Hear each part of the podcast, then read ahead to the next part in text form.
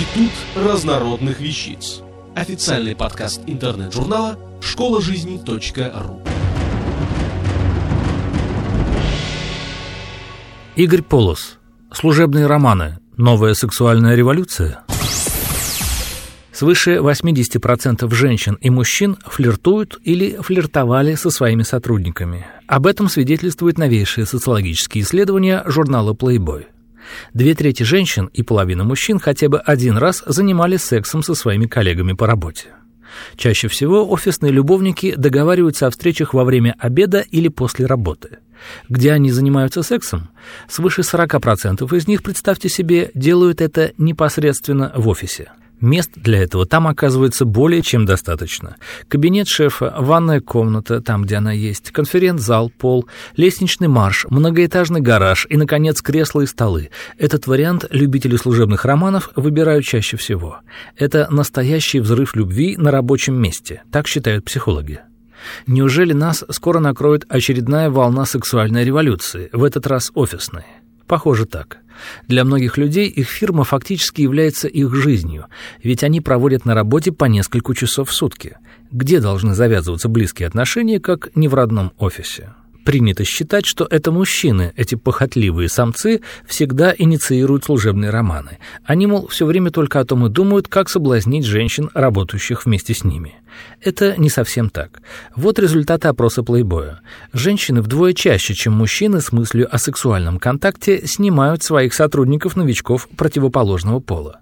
С элегантными и ухоженными леди молодые мужчины охотно занимаются сексом, не забывая при случае позаботиться и о своей карьере. Женщины, впрочем, они также не забывают. По статистике, половина женщин, имеющих служебные романы, спят именно с шефами. Психологи говорят, что для многих людей секс на работе является эффективной формой снятия стресса, а во всем виновата чрезмерная нагрузка. Именно она провоцирует сильное сексуальное желание. Еще один интересный нюанс. Современные женщины, особенно те, что работают наравне с мужчинами, а иногда и больше них, становятся в своих сексуальных ощущениях похожими на представителей сильного пола. Эти женщины быстрее возбуждаются и получают оргазм даже без так называемой вступительной игры. Собственно, на столе или на полу не имеет значения. По мнению сексологов, люди, которые много времени проводят вместе, поневоле начинают посматривать друг на друга как на объект сексуального желания. Согласно опросу компании Durex, о том, чтобы заняться сексом с коллегой по работе, думает половина мужчин и треть женщин.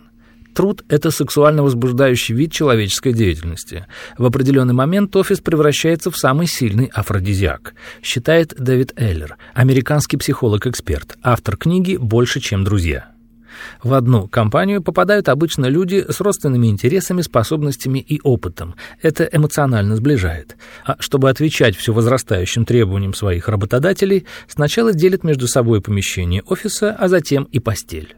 Чаще всего такое случается в рекламных и маркетинговых агентствах, законодательных фирмах, медиаредакциях и разного рода творческих организациях. В целом, везде, где время работы является ненормируемым, а служебные обязанности и личную жизнь трудно разделить. Вот наглядный пример. Основатель компьютерной компании Microsoft Билл Гейтс вступил в брак со своей секретаршей Мелиндой Френч. Большинство американских работодателей, кстати, не осуждают секс в офисе.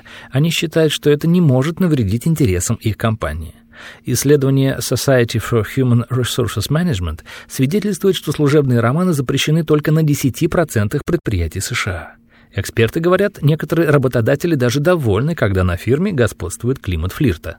Вроде бы при этом работники крепче связаны с фирмой, охотнее проводят время вместе и стараются как можно лучше себя проявить в деле. Автор статьи «Служебные романы. Новая сексуальная революция» Игорь Полос. Текст читал Дмитрий Креминский. Институт разнородных вещиц. Официальный подкаст интернет-журнала школа жизни .ру. Слушайте и читайте нас на www.школажизни.ру.